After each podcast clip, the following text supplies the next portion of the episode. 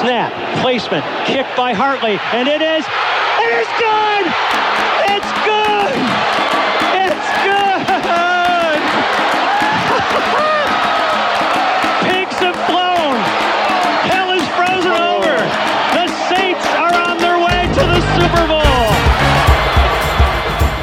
Começa agora We That Podcast. Informação, opinião e bom humor na medida certa. We, we, we That Podcast. Olá, amigos! Estamos de volta com mais um Ideias Podcast de número 96. Estamos chegando ao centésimo episódio. Eu lá em 2018 achei que isso aqui não chegava ao décimo episódio, mas estamos aí, 96 episódios. Eu sou a Jéssica Laís, serei sua host hoje. Estamos aí no seu reprodutor favorito de podcast, seja o Spotify, seja o Anchor, seja que você escute direto ali no nosso, no nosso blog. Estamos aqui.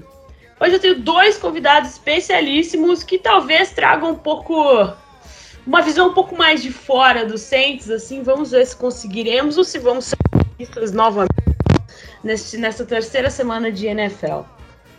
Primeiramente, eu tenho aqui comigo o Lucas. E aí, Lucas, tudo bem? O Lucas é lá do Information e do Expor Tudo.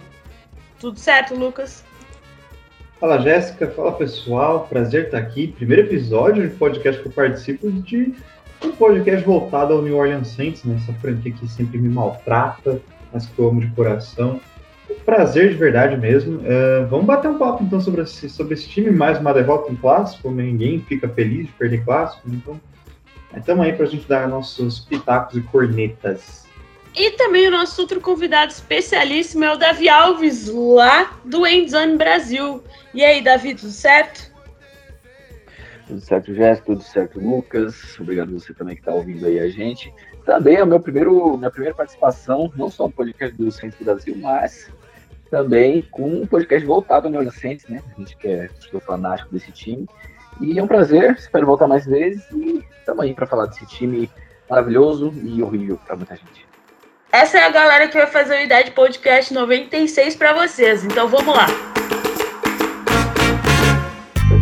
Ouça e compartilhe no YouTube, Spotify, iTunes e demais plataformas.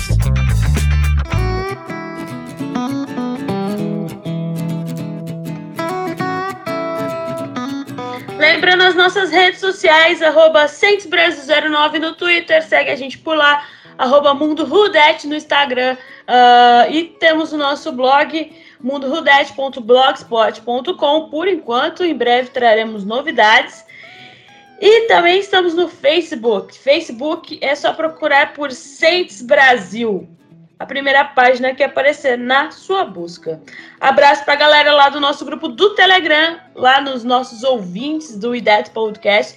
Galera que tá junto com a gente agora nessa temporada, na pré-temporada, na pós-temporada, na alegria e na tristeza. Falamos de tudo lá, além dos Saints. E um abraço para a galera que tá jogando Fantasy com a gente essa temporada também. Eu esqueci de anotar novamente, porque eu tenho, sou dessa, eu preciso anotar o nome das pessoas que estão de que são líderes no nosso fantasy lá. Então, desculpa, galera, é, você que está ouvindo aí, que está jogando nosso fantasy, você sabe quem você é o líder. Parabéns, continue assim. A minha, o meu time no fantasy é só ladeira abaixo. Eu prefiro não comentar sobre o meu time no fantasy. Eu entrei no fantasy só porque a gente fez o fantasy solidário e a gente, eu tá, a gente doou e tal para uma instituição de caridade. Uh, porque meu time é só ladeira abaixo porque acabou, acabou a minha magia, acabou na temporada passada a minha magia, tal qual a magia do New Orleans Saints. Então, essas são as nossas redes sociais, segue a gente por lá.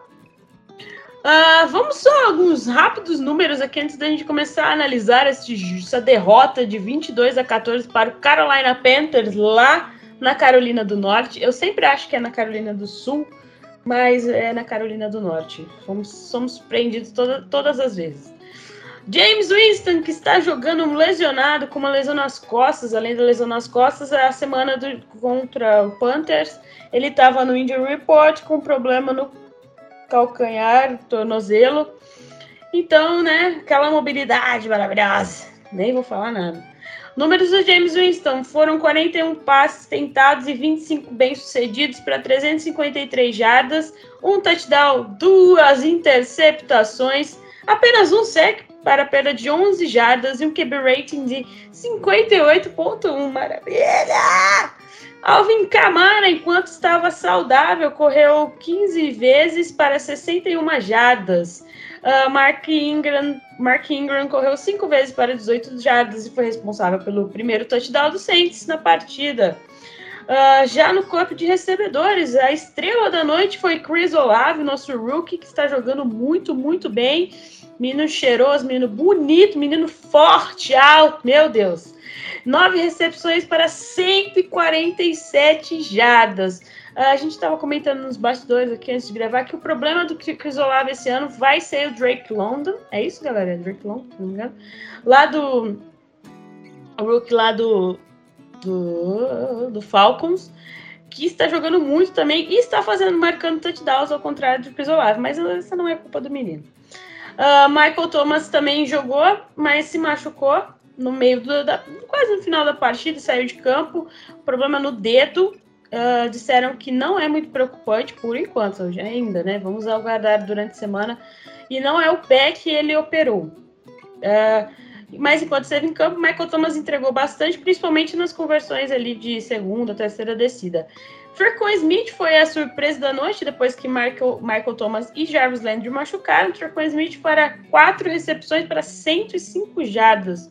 Então foi uma grata surpresa aí, falando de Traquan Smith em 2022 no Saints. E a outro touchdown, o outro responsável pelo touchdown do Saints foi Marks Calloway, com um touchdown, uma recepçãozinha de 4 jardas ali para o touchdown. Fumbles! Tivemos fumbles, é óbvio, porque o que é o Saints sem uma semana sem fumble? Não é o New Orleans Saints. James Winston conseguiu duas vezes é, cometer dois fumbles no jogo. É, ele não conseguiu segurar a bola no snap. Eu não vou falar mais nada, porque senão as pessoas vão me chamar de hater.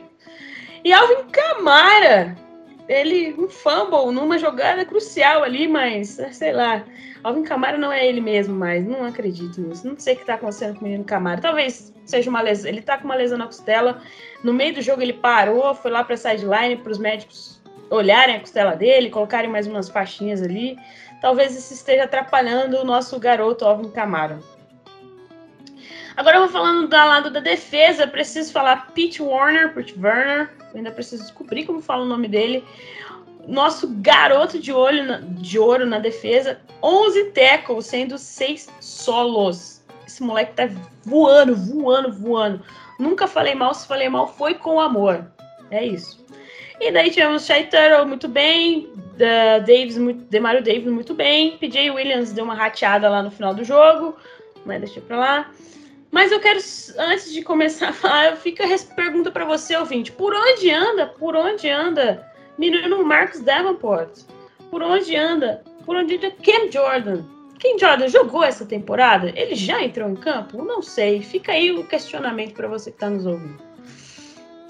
Ai, eu só preciso. É, é, agora falando do negócio, o Saints tentou converter. Teve 13 chances de converter terceiras descidas e só conseguiu 5. Esse ataque é uma. Olha, esse ataque é uma besteira, meu Deus do céu. Ah, na Red Zone, Saints chegou quatro vezes na Red Zone e só conseguiu converter duas. Duas vezes. Uh, eu preciso dizer também que. Uh, nosso kicker, Will Lutz aí, que era o senhor automático, errou dois field goals e teve um field goal bloqueado, mas isso aí não é culpa dele, é culpa do Special Teams, que, pelo amor de Deus, ladeira abaixo também, né? Só, só derrota.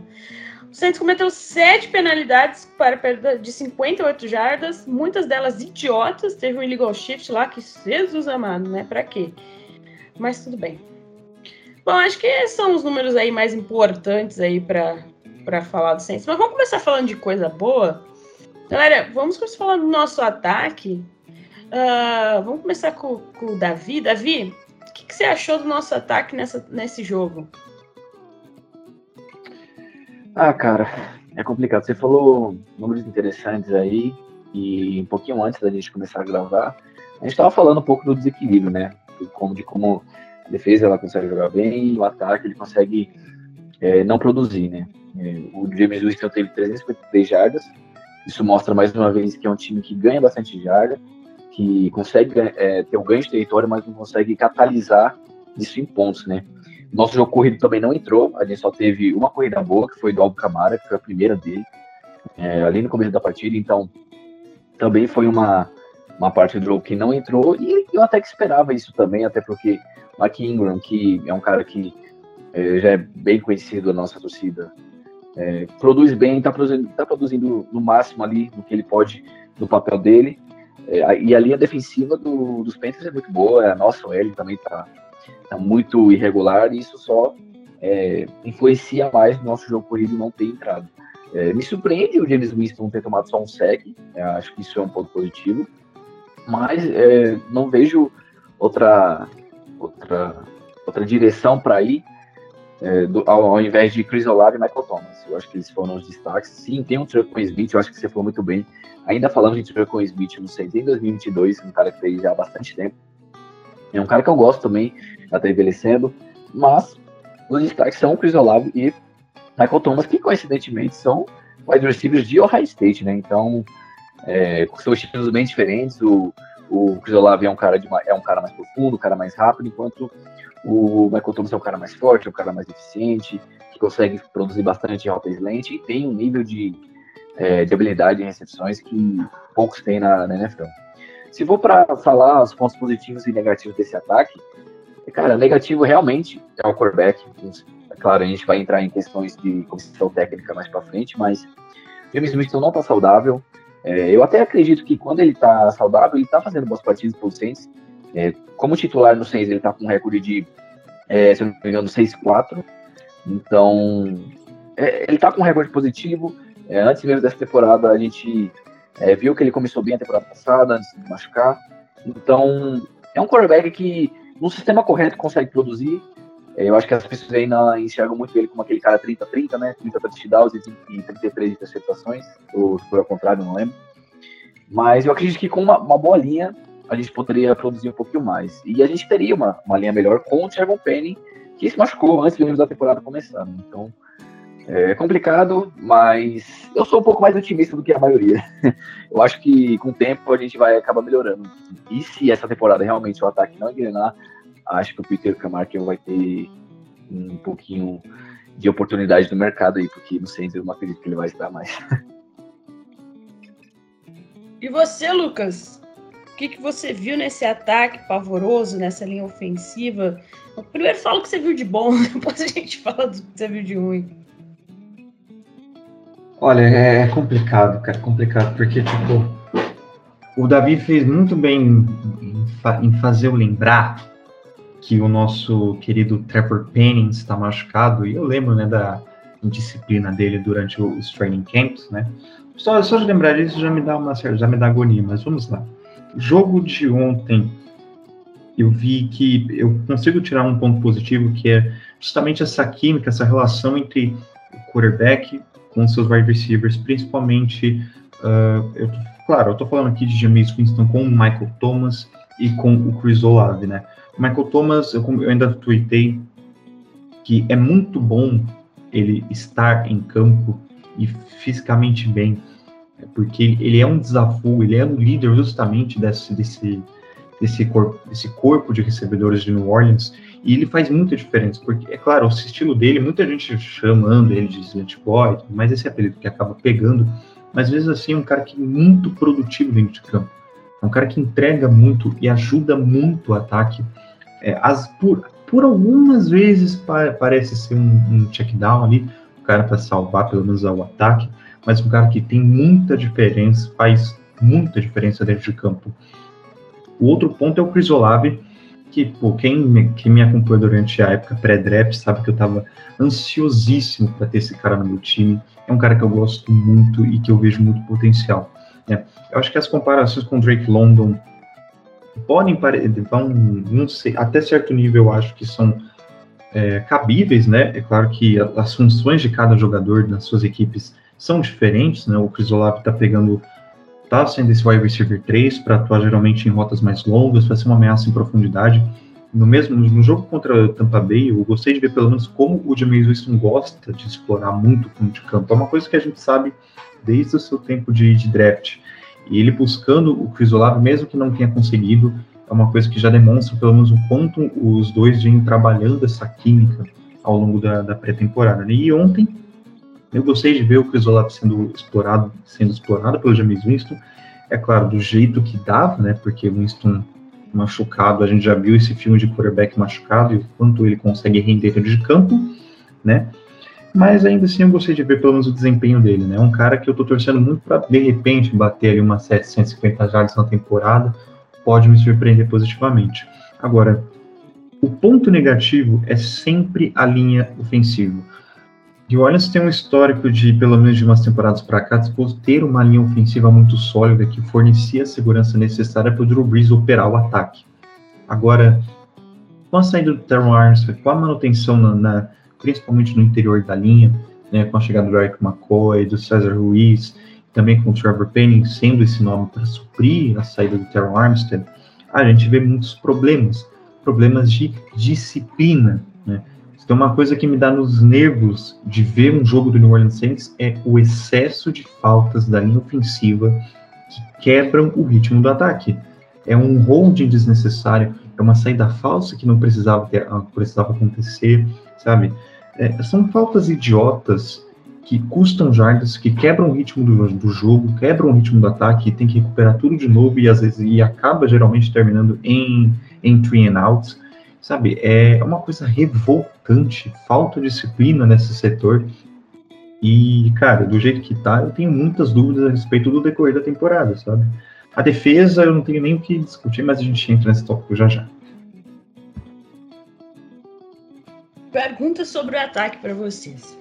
Começar por, uh, por Pete Carmichael, que no podcast passado o Ivan estava aqui, no no nosso podcast passado. Se você não ouviu, vá lá ouvir, ouvinte. O Ivan falou bem que é, Sean Payton, ele mascarava a ruindade do Pete Carmichael. O que, que vocês acham? Que, precis, é, que foi mais erro? Teve, teve chamadas óbvias? É só para vocês, só para contextualizar. O playbook do ataque estava assim: primeira tentativa era um passe, não dava certo, corria. Aí depois é pro passe porque estava no desespero, porque a corrida não estava entrando, porque o L não estava abrindo espaço. Foi basicamente isso o jogo inteiro. É, isso ficou muito manjado. Aí no 4-4, quando a gente estava atrás do placar, aboliu-se a corrida e foi só pro passe. E James Winston não, não sabe não sabe fazer passes curtos. Até a galera que fala que o Michael Thomas vive de slant está calada essa temporada, porque o Saints nem a slant está fazendo mais com, com, Michael, com o Michael Thomas, James Winston e Michael Thomas. Então não sei mais o que falar. Vocês acham que o problema foi mais um playbook básico, bem mal executado?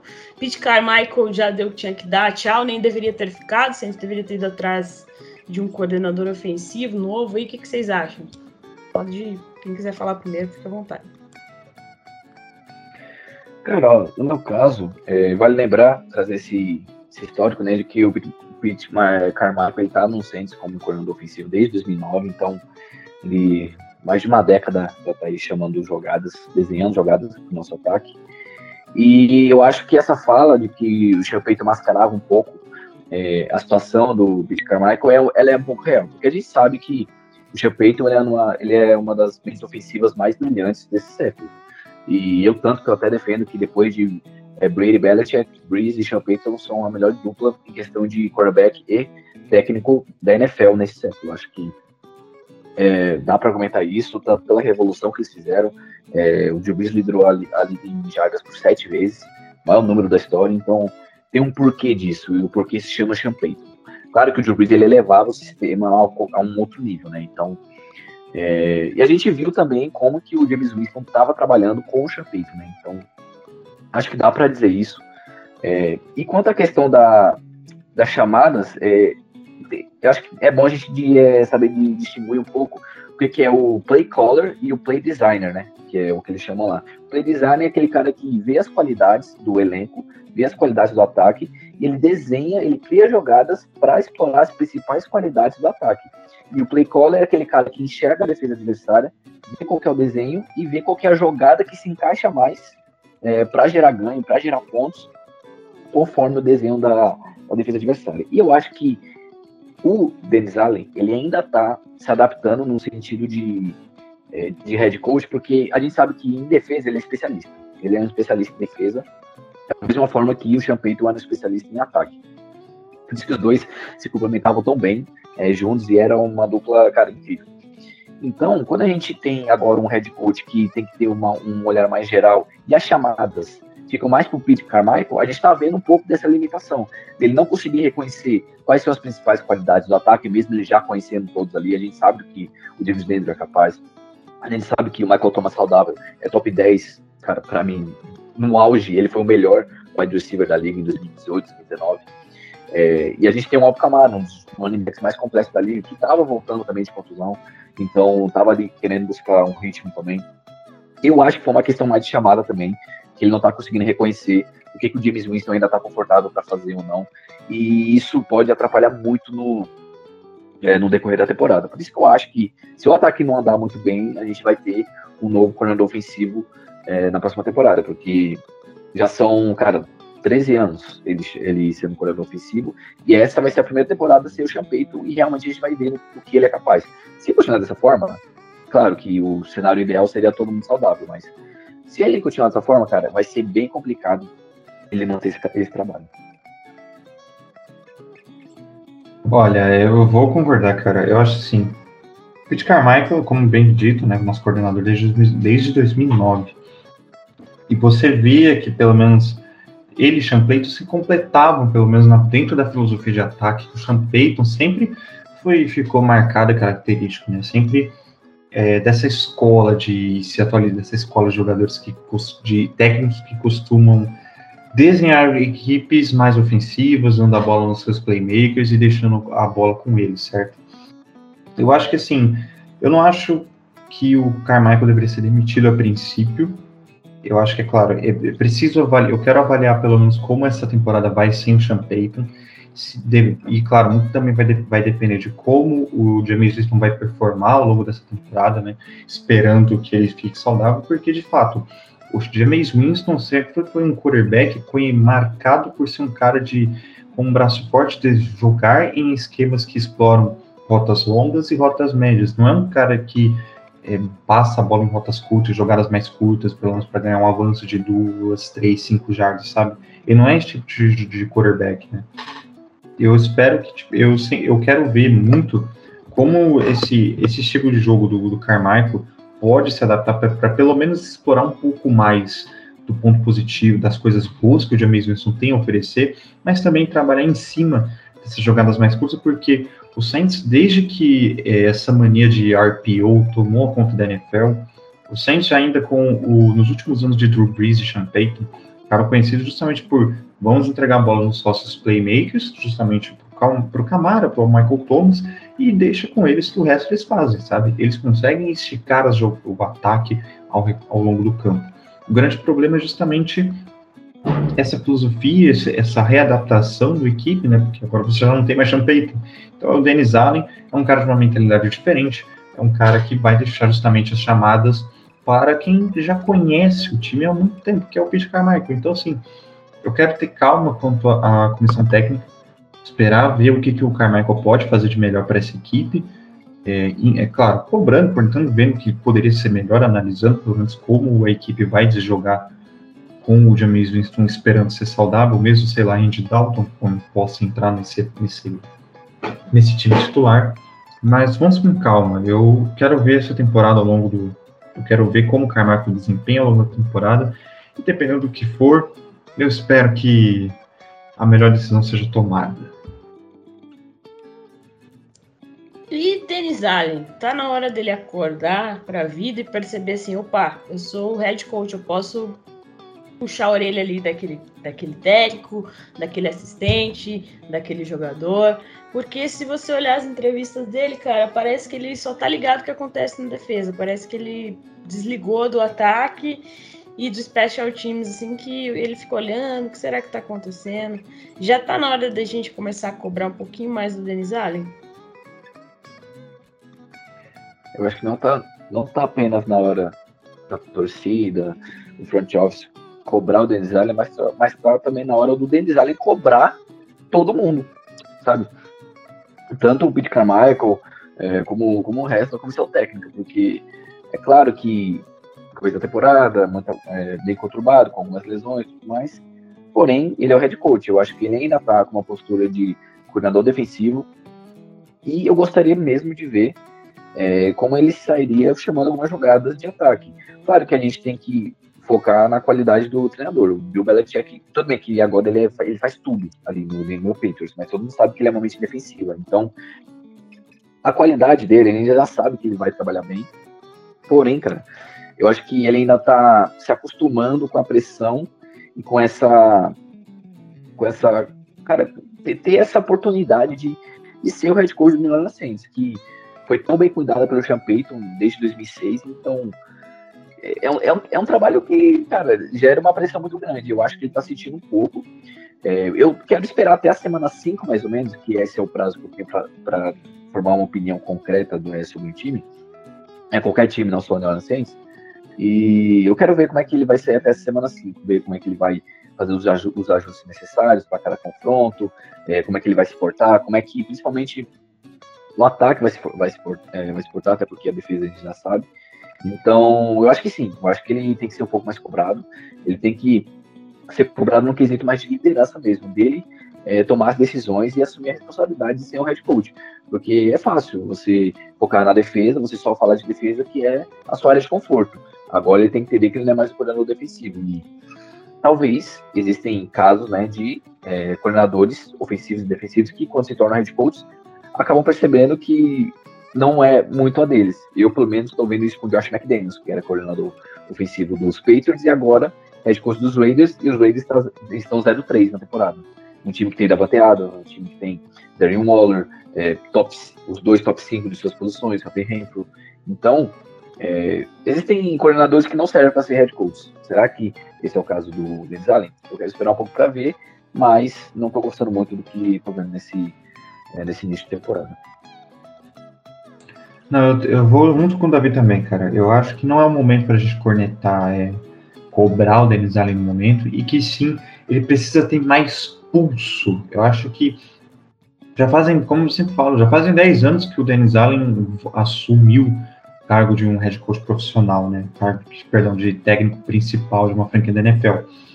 E agora eu acho que ele está ainda se readaptando, pelo menos essa, essa posição importante, que é não só ficar responsável da defesa, mas também do ataque, de ser o, o cara da palavra final no front office, no coaching staff, perdão.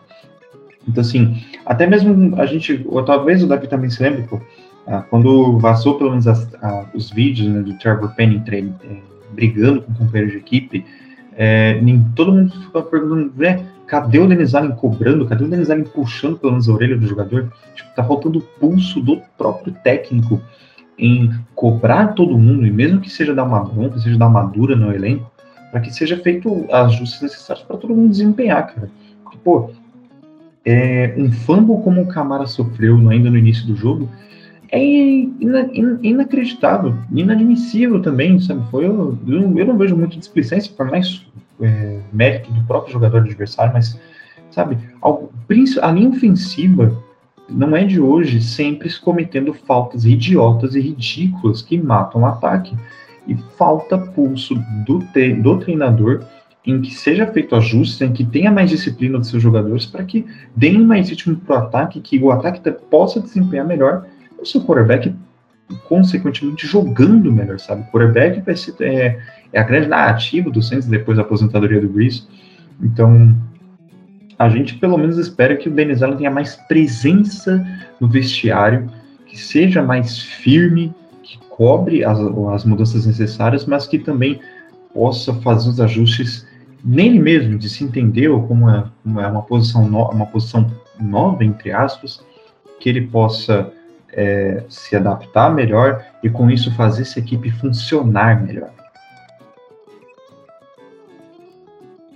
Para fechar o ataque, vamos falar dele, dele, James Winston. Como a galera falou aí, um quarterback 30-30, né? é, 30 touchdowns, 30 interceptações na última temporada no Tampa Bay.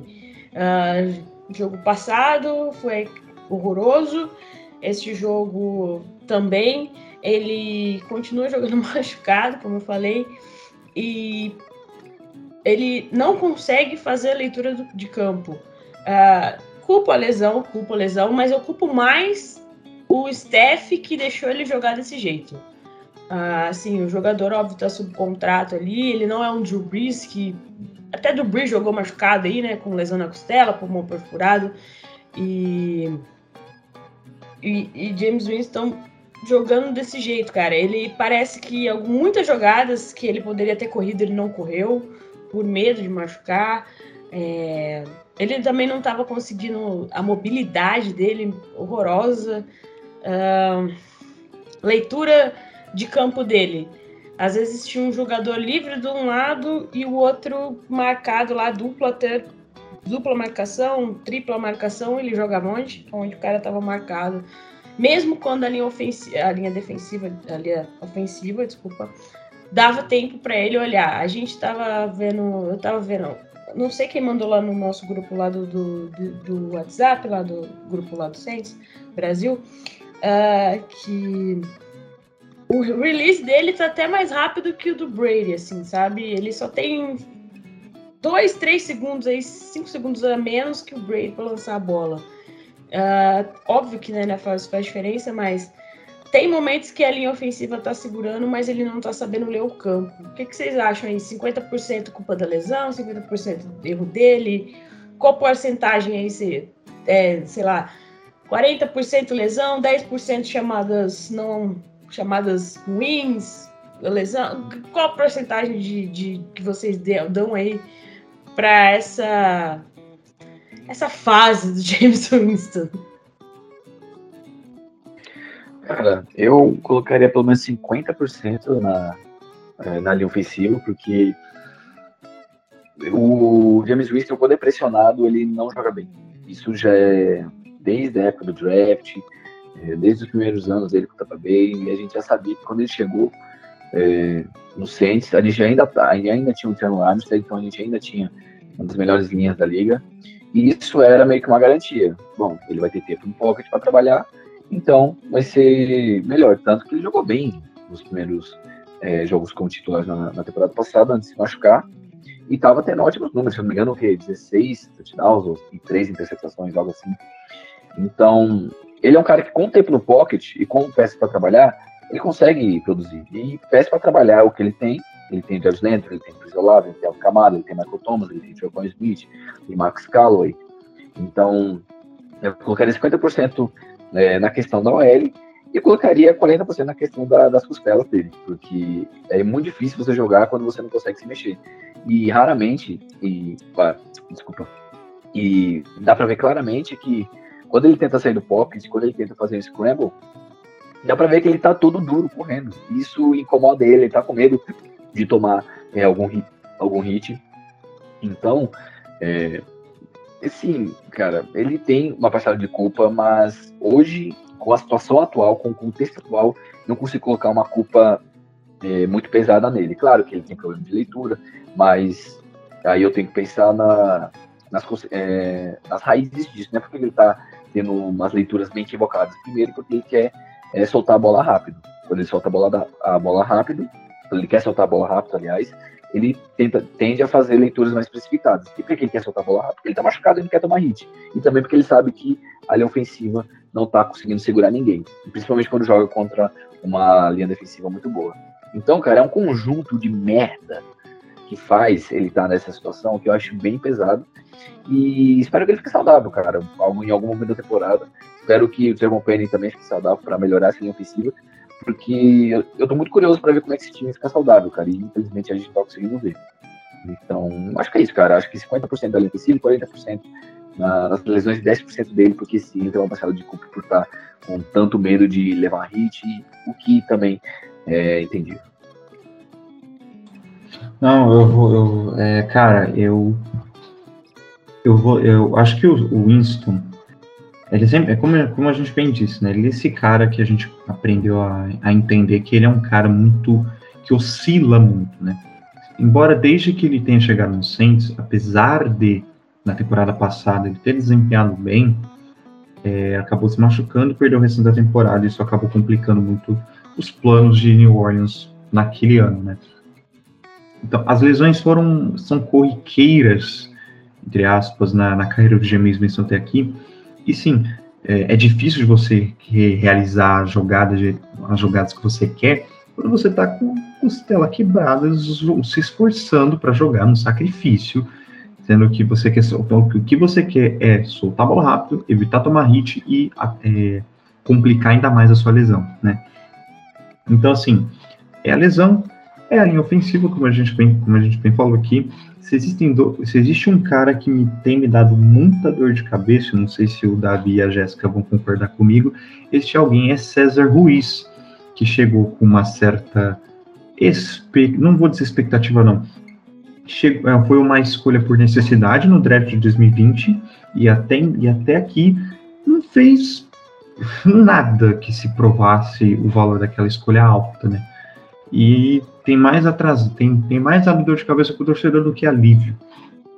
E, cara, quem, quem mais tem me dado dor de cabeça é justamente as lesões também. As lesões de como um todo acabam atrapalhando nessa expectativa do torcedor do time longe, do time conseguir desempenhar bem.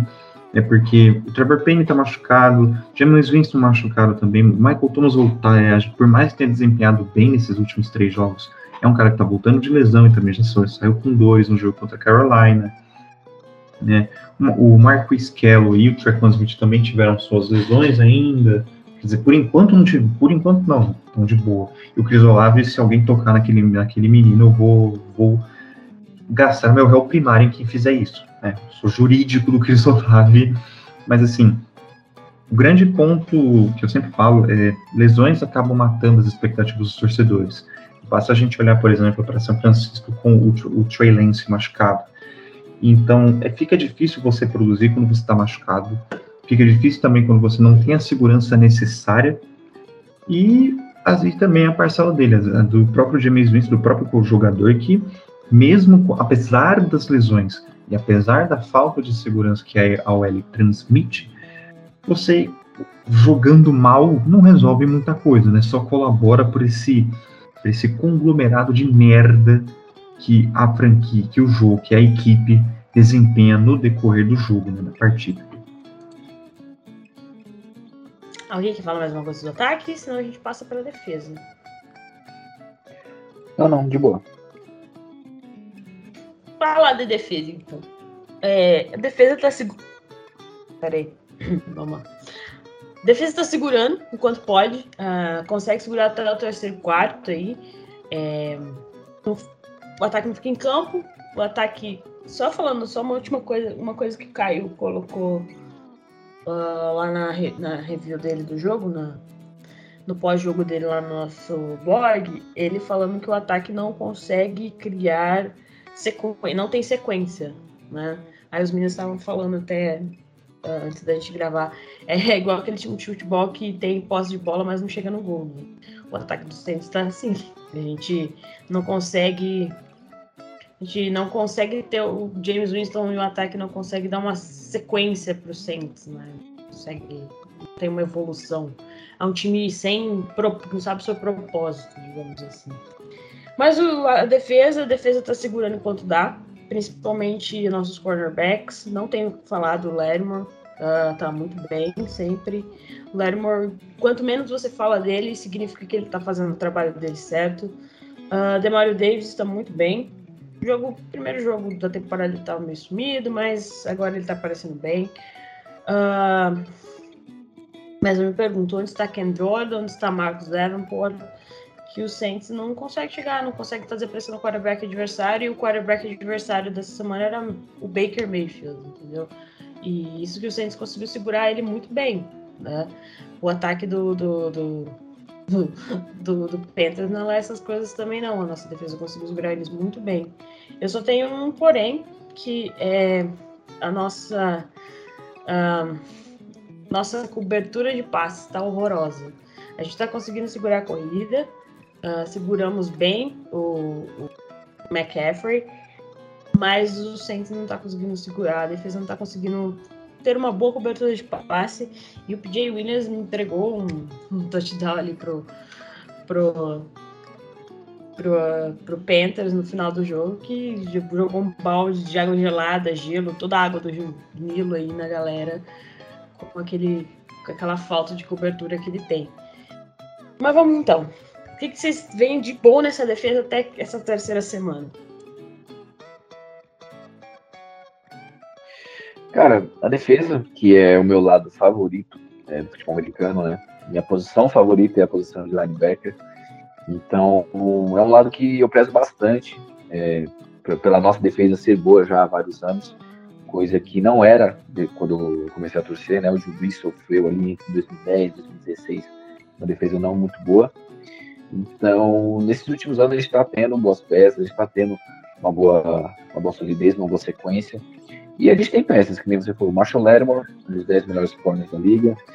É, no jogo contra os Bucks, por exemplo, antes dele ser expulso, ele estava amassando o Mike Evans é, na cobertura, então é um cara muito importante. O Mario Davis, para mim, top 5 de linebacker da liga hoje, um cara muito agressivo em blitz. É, o nosso pass rush, que, cara, é, mesmo com a nossa defesa como um todo sendo muito boa, o nosso pass rush nunca foi um dos melhores da liga. A gente tem é, o Onemata, a gente tem o Matheus Davenport, a gente tem o Cam Jordan, que para mim, é, não é questão de qualidade, mas é questão de versatilidade, está entre os três pass rushers mais completos da liga, tanto defesa de passe como defesa de é, jogo terrestre. E ele teve seu primeiro sec é, ontem, teve seu primeiro tackle for loss. Se não me engano, o tackle for loss ele já tinha, mas sec foi o primeiro. Então, é um cara que é, ele sempre falou, né, que quando ele ele, ele pode demorar para ter o primeiro sec, mas depois que ele tem é, esse, esse, primeiro sec, ele começa a criar ritmo e eu espero que isso aconteça porque a gente está precisando dele. Ele é o nosso melhor jogador dessa linha e precisa aparecer, precisa é, fazer jogadas é, para o time nos momentos mais cruciais. Então, é, eu, eu tenho quase certeza que ele vai conseguir produzir, porque ele sempre produz, então é, espero que ele produza aí. É, o, Pete Warner, o Pete Warner, cara, um linebacker com uma grata surpresa, tá jogando muito bem, é com certeza a principal é, aquisição do Saints nos últimos anos nessa posição, então estou bem feliz com ele. É, a gente estava sem o Marcos May, vale lembrar, né? Um cara que veio do New York Jets, um líder de secundária. Tyler Matthew meio que jogou sozinho ontem. E o Marcos May é, fez bastante falta, cara, porque ele é um cara que consegue alinhar com o Edge, um cara que consegue ser bastante agressivo em blitz. E é um líder, né? Um líder, um veterano.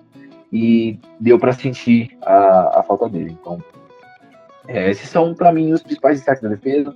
Eu não vou ficar me alongando muito, porque acho que a nossa defesa tá, tá em boas mãos, é, diferente do ataque, né? Por, por causa desse desequilíbrio que a gente está tão insatisfeito, né? Porque a defesa consegue fazer um trabalho, já o ataque não consegue produzir. Então, é, cara, a gente consegue tomar um touchdown até o último período, o que é louvável, porque se não fosse, por, se não fosse pelo fumble do ataque no primeiro quarto, se não me engano, a gente teria um jogo muito mais próximo e uma, com provavelmente uma chance de, cara, 70%, 5% de, de ganhar, porque a nossa defesa estava parando tudo. E também estava parando tudo antes da briga contra os Bucks, né? Então, é um setor que eu não me preocupo muito e, cara, a gente jogou bem.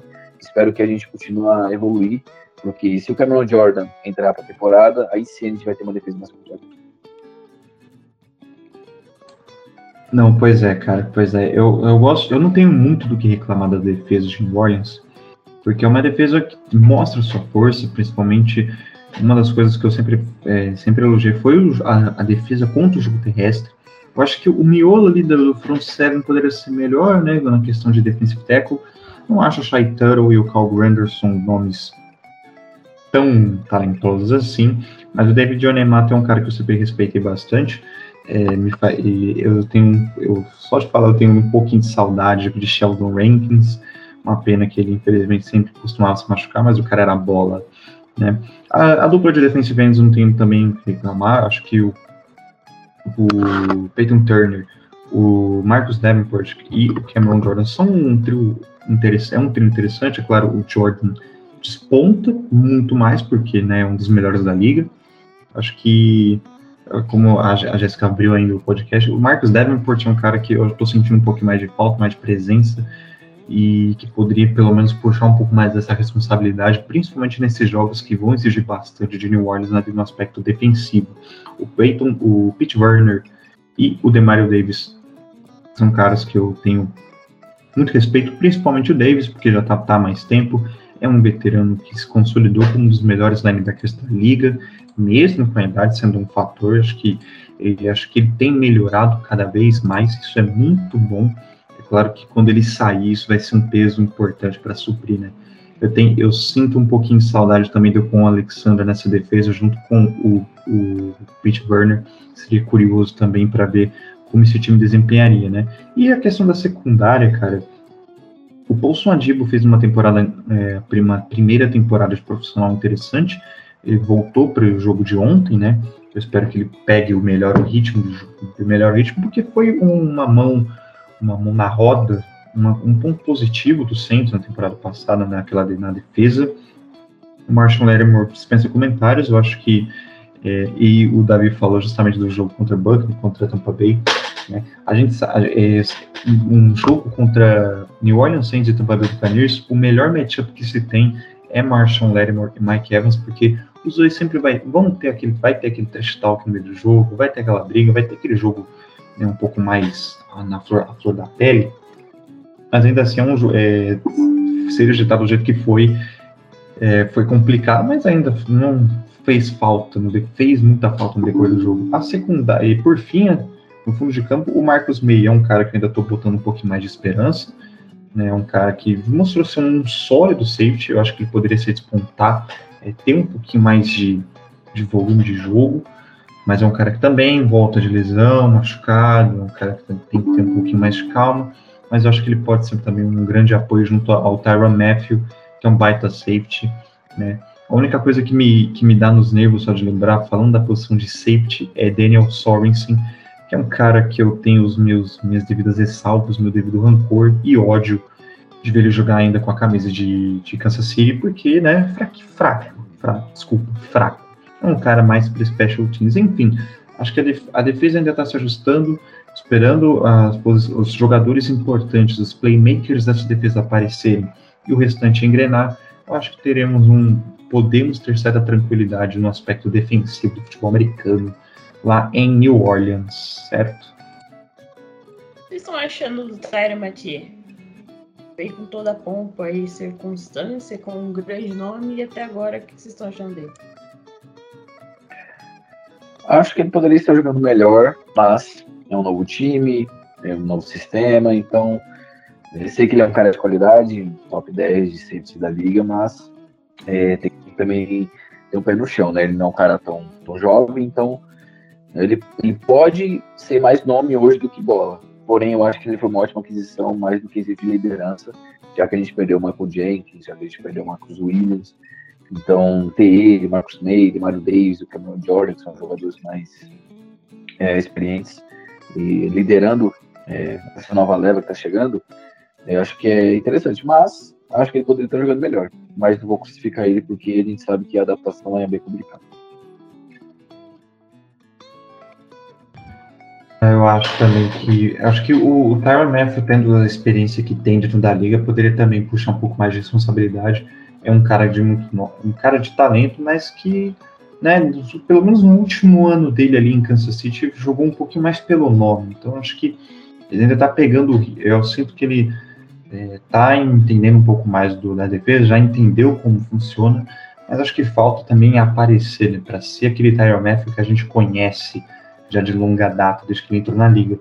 É, é para ser, ele precisa também ser esse, esse, essa figura de liderança dentro de uma posição carente, né, que já perdeu, já teve nomes como Von Bell, já teve o Kenny Vaccaro também, mas que tem sido também uma dor de cabeça, porque a secundária de New Orleans também é uma coisa que, mesmo com os nomes que tem, historicamente sempre passou muito sufoco. Então, se, se a gente tiver pelo menos esse, essa liderança do Marshall Lattimore como cornerback e do Tyron Matthew como safety, talvez metade do problema já tenha sido resolvido. Né? Mas precisa aparecer, precisa jogar mais, não só com o nome, do nome, do, do talento que ele é, né? a importância que ele tem também, mas precisa demonstrar. Alguém mais tem algo a falar sobre defesa? Não, não, tô de boa. Só. É, e só falar dos special teams rapidinho, que eu não sei o que aconteceu, ladeira abaixo essa temporada. Não sei se é falta de treino. Uh, não sei se é falta de química entre special, special teams. Special teams só funcionou no primeiro jogo e sumiu depois. Uh, Will Lutz aí que, que sempre foi a melhor coisa aí, uma dos melhores, dos melhores jogadores do nosso special team. Parece que voltou de lesão e voltou inseguro. Uh, nosso special team não consegue segurar mais. É, comete muitas faltas que deixa a gente, meu Deus.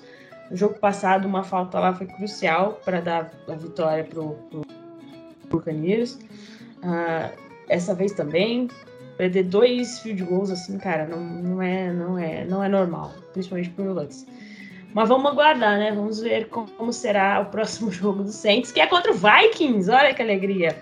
O jogo é lá em Londres, 10 e meia da manhã, se eu não me engano, se eu não estiver errado, horário de Brasília. É 8 e meia, Nova Orleans. Não, deve ser 10 e meia aqui, se eu estiver errado. Se eu estiver errado, me corrijam, por favor. O jogo é contra o Vikings, a nossa pedra no sapato aí de toda a temporada. O Saints se ferrou com esse calendário, a gente só vai ter bye week na semana 14. A NFL não pensou assim, poxa, vamos dar bye week depois que eles voltarem de Londres. Não, só na semana 14. Se virem aí com um rojão na mão de vocês. E é isso, Vikings. Como tá o Vikings? Eu não sei, eu raramente acompanho outros times assim, porque eu fico mais focado no Saints. De vez em quando eu vejo um jogo ou outro de outro time. O Davi pode falar de melhor que eu, porque ele tá mais por dentro da temporada. Eu, eu confesso que eu ando um pouquinho mais off, mas ainda sempre acompanhando o que dá, né? Mas assim, os Vikings têm um ataque muito bom, é um ataque que eu particularmente gosto bastante, né? Principalmente com a chegada do Kevin O'Connell, que é o novo head coach deles. É um cara que vem com uma mentalidade mais ofensiva, vem dando um pouquinho, pelo menos tirando um pouco mais do que Cousins de uma forma positiva, né? Eu acho que Minnesota tem um elenco como um todo que vai brigar junto com o New Orleans até o final da temporada por uma vaga no wild card, porque é uma equipe forte. Eu não me surpreenderia se eles fossem, se eles forem aos, a, pós-temporada, né? Que tem Justin Jefferson dispensa apresentações. Já estou com medo dele, de, deixando bem claro isso, né? Adam Thielen, que também é um sólido recebedor. O Dalvin Cook, que é um baita running back, é um cara que eu gosto bastante. E, por fim, é, o grande, acho que talvez o, o, grande problema, pelo menos conversando com torcedores dos Vikings e vendo muito como a opinião deles, acho que o grande problema é a defesa, no, no que mais a secundária de, de, Minnesota tem sido uma dor de cabeça, né?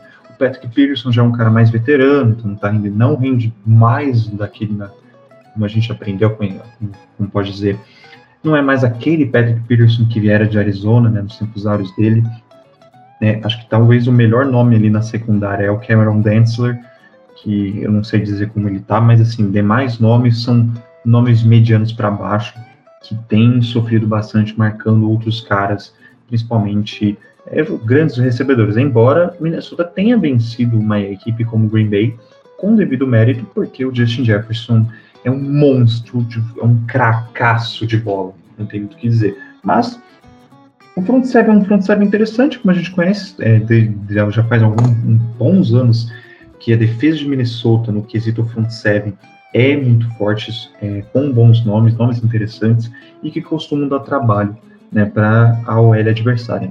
Jogar em Londres vai ser difícil, tanto por conta do fuso horário, o cansaço dos trâmites né, de, dos Estados Unidos para a Inglaterra e o, o calendário apertado. Né? A gente sai de três semanas jogando, jogando clássicos e vai jogar a semana 4 em casa, ou pelo menos dentro dos Estados Unidos, não.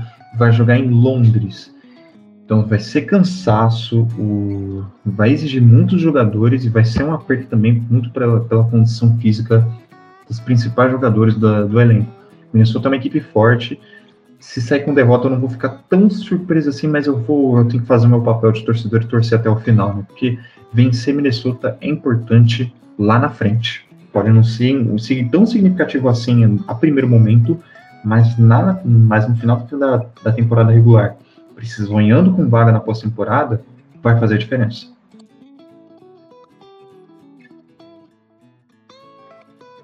Então, é, cara, o Minnesota Vikings é um time que eu gosto bastante. É, não só questão de time de elenco, mas uma questão de franquia mesmo. Muito obrigado por dar banho aqui agora. Vou te chamar pro nosso grupo do WhatsApp, não vão mais. Eu só admite no podcast do Saints que ele gosta do Minnesota Vikings. Ah, não. Ah, não. É, cara. E é porque, tipo assim, eu sou um cara que muita gente odeia o Minnesota Vikings, né, torcedor do Saints. Eu sou aquele, aquele tipo de torcedor que odeia mais o, os Rams do que os Vikings, porque a questão dos Rams foi questão de roubo mesmo, foi questão de erro, e aquilo ali é imperdoável. O dos Vikings foi bola, e quando é só questão de jogo, eu tendo, eu tendo a relevar, mesmo partindo no coração. Mas, cara, os Vikings são um time hoje que tem um quarterback bastante subestimado, que é o Kirk Cousins. Pena que a gente não vai jogar contra eles no prime time, porque seria uma vitória garantida, né? A gente sabe do recorde do, do Kirk Cousins em prime time. Mas é um time que, igual o Lucas falou, cara, perfeitamente, que a defesa é o principal, é, principal defeito. Principalmente a questão da, da secundária, que ela tá um pouco é, capenga ainda, então dá para o James Winston explorar isso, ainda mais com as peças que a gente tem. Tanto que eu acho que esse pode ser o melhor jogo do James Winston na temporada até agora, é, mesmo com a questão da viagem, mesmo com a questão do horário. Então eu acho que pode ser uma partida bem interessante. O problema é parar o ataque deles, que é muito bom. A gente tem um backfield muito bom, a gente tem um corpo de recebedores muito forte. E eu acho que vai ter que ser uma, uma marcação homem a homem ali do Lattimore do Justin Jefferson, que vai ser um matchup muito interessante de ver. A gente sabe que é, o Mike Evans, por exemplo, tem muita dificuldade com o Marshall Lattimore por, por ele ser um dos corners mais físicos da liga hoje. Então eu quero muito ver como é que o Justin Jefferson vai sair contra ele. Eu acho que vai ser é, nessa questão, porque você tem que colocar o, o melhor jogador da sua secundária é, para marcar o, o wide receiver do outro time, o melhor wide receiver do outro time, e o, o nosso nome é o Marshall Lattimore. Então vai ser bem interessante ver esse matchup. Vai ser um jogo equilibrado, eu não acho que vai ser um jogo muito é, cara de goleada para um lado ou para o outro, mas a gente tem que tomar muito cuidado, principalmente com as bolas longas que o Kirk, que o ama, ama soltar para o Justin Jefferson e para o Adam que nem o, o, o, Lucas falou, que é um cara muito subestimado, undrafted, né, acabou de completar 50 touchdowns na carreira, então é, é um time bem interessante, é um time complicado, se jogar, mas dá para vencer. É, eu, eu falei para vocês, eu sou um pouco mais otimista do que a maioria, mas sempre com os pés no chão. Eu acho que dá para vencer, só que vai ser um pouco complicado por causa dessa explosão. Então, focar mais na, na defesa deles, que é fraca, e tentar conter o máximo esse ataque que tem peças para todo lado. Então fica aí, torcedor de Nova Orleans, a gente vai ter que acordar mais cedo para assistir o Saints, que alegria e torcer para que ninguém se machuque mais gravemente aí durante, é, durante esse jogo, porque vai ser só pauleira depois. Uh, o Saints levou todo mundo que estava no injury report da semana, até a galera que estava fora, todo mundo foi para Londres, então vamos ver como as coisas se desenvolverão durante essa semana. Uh, uh, deixa eu ver se tem mais alguma coisa para falar notícias aí da semana que saíram no nosso blog, saíram lá na, na, nas redes sociais. Sean Payton provavelmente vai voltar a treinar na próxima temporada. É, lembrando que ele ainda está sob contrato com o Saints, então significa que se ele voltar a treinar qualquer outra franquia que não for New Orleans Saints, essa franquia vai ter que ceder alguma pick de draft, alguma outra coisa. Então vamos aguardar. Uh, Dolphins uh, está 3-0 essa temporada, só quero deixar isso registrado aqui para a posterioridade, né? Quem sabe daqui a 100 anos alguém esteja ouvindo isso. Dolphins está 3-0 no começo da temporada 2022. Talvez o Meteoro venha, talvez. Uh, New York Giants está também. Então, está 2-0, porque o New York Giants está jogando agora está perdendo, então vamos aguardar. E tem mais um time que está 3-0, que é o. O Dolphins vou lembrar agora. Mas são três times aí, dois times aí que ninguém imaginaria que nessa altura do campeonato seriam três né? o, terceiro time, o terceiro time não, os Giants? É o Dolphins. O Giants está jogando agora, está perdendo. É. 2-0. E tem mais alguém, que eu não lembro quem que era. O Buffalo perdeu. O Buffalo perdeu. Mentira. Eu não vou lembrar agora de cabeça. Mas são três times, dois times, né? Então, estamos aguardando aí a, a, o final do jogo do, do Giants. Ah, acho que são os Buccaneers, não? Perdão, perdão. Acho que, são, acho que é os Buccaneers, porque os Buccaneers também. Eles venceram. Não, menti, minto. Perderam, pô. O Buccaneers perdeu. Mas, gente. Ah, enfim, gente. Fica aí, no, fica aí o mistério. Vocês estão Google aí. Aí. o terceiro. Mas o Dolphins está 3-0 na AFC, que eles são, é um negócio assim absurdo. Mas tudo bem. Isso que significa aí ter técnico, né? Ter o quarterback. É, é as coisas se alinhando aí pro Dolphins. Dolphins no Super Bowl, você viu primeiro aqui. Você ouviu primeiro aqui. é isso, galera. Chegamos ao final. Obrigado a todo mundo que nos aguentou aí nessa horinha no seu reprodutor favorito de podcast. Se você ouve isso no 2.0, meu Deus, como vocês conseguem? Por favor, como disse o, como disse o rei dos heterossexuais, uh, ele, o garoto da, dos reacts, que eu nunca lembro o nome, Casimiro, a vida é em um X, galera. A vida é em um X. Ouça a vida é em um X, né? Se você só ouve as, ouve as coisas em 2x, 3x, procure uma terapia. Recomendo. Inclusive, minha terapeuta, a gente boa pra caramba, atende online. Se quiser, depois eu passo o telefone dela para você. Mas agradecer aí ao Davi. Davi, faça sua propaganda. Bem-vindo ao, ao nosso podcast. Está convidadíssimo a voltar sempre que quiser e puder. Que isso, muito obrigado. É, estou aberto a convite também. Pode chamar que vocês vão vir para falar desse time. E é isso, galera. Eu sou Davi Alves, jornalista e redator ali do Edzone Brasil. Espero que vocês sigam lá nas redes sociais para você acompanhar tudo que acontece na NFL, a gente produz conteúdo. A gente, a, gente, a gente tinha um podcast, né? Mas só que a gente parou nessa temporada porque muita coisa acontecendo.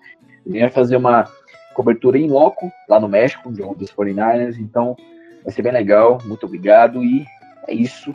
E até a próxima. Obrigado de verdade pelo convite, por estar aqui. Eu, eu sempre falei que eu estava esperando pelo menos uma oportunidade de aparecer no, em algum podcast do Orleans Eu acho que com, posso riscar da minha lista, de verdade. É, obrigado de verdade. A galera que quiser acompanhar meu trabalho nas redes sociais é Lucas, O-L-I-V-S, underline, no Twitter e no Instagram. Falo bastante também sobre futebol espanhol. E, enfim, eu sempre que quiser chamar, pode, pode me chamar para a gente bater um papo sobre essa franquia que a gente ama, sofre, né, e passa muito nervoso. Enfim, pessoal, beijo de verdade. Valeu. Obrigada, Lucas, também convidadíssimo a voltar sempre que quiser, sempre que puder. Fica aí convite estendido para você. Uh, galera, segue eles lá, sigam eles lá nas redes sociais. Segue a gente no arroba Brasil09, no Twitter, Mundo Rudete, no Instagram, procure por Centros Brasil, no Facebook, também mundorudete.blogspot, não, mundorudete.wordpress.com no nosso blog e abraço para a galera que ouve a gente e tá lá no nosso grupo do Telegram. E também abraço para a galera lá do Flor do Superdome, que tanto eu quanto o Eric estamos lá também. Segue a gente lá.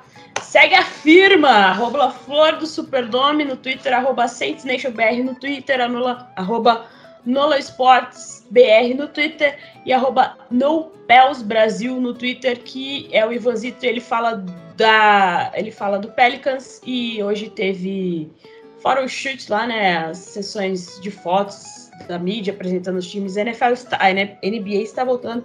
Segue lá se você é torcedor do Pelicans. Eu torço para.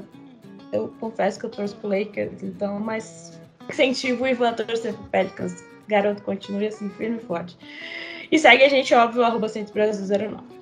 Muito obrigada a todo mundo que nos ouviu hoje, que sempre está nos ouvindo. Classifica a gente lá se vocês escutam no Spotify, dê cinco estrelinhas, uh, segue a gente lá e espalhe o nosso podcast aí para todo mundo. Porque quando você despede, o nosso podcast dá mais audiência. é triste, mas é a realidade. Até a próxima e. E assistam Sandman na Netflix. É isso, galera. Obrigada. Até a próxima.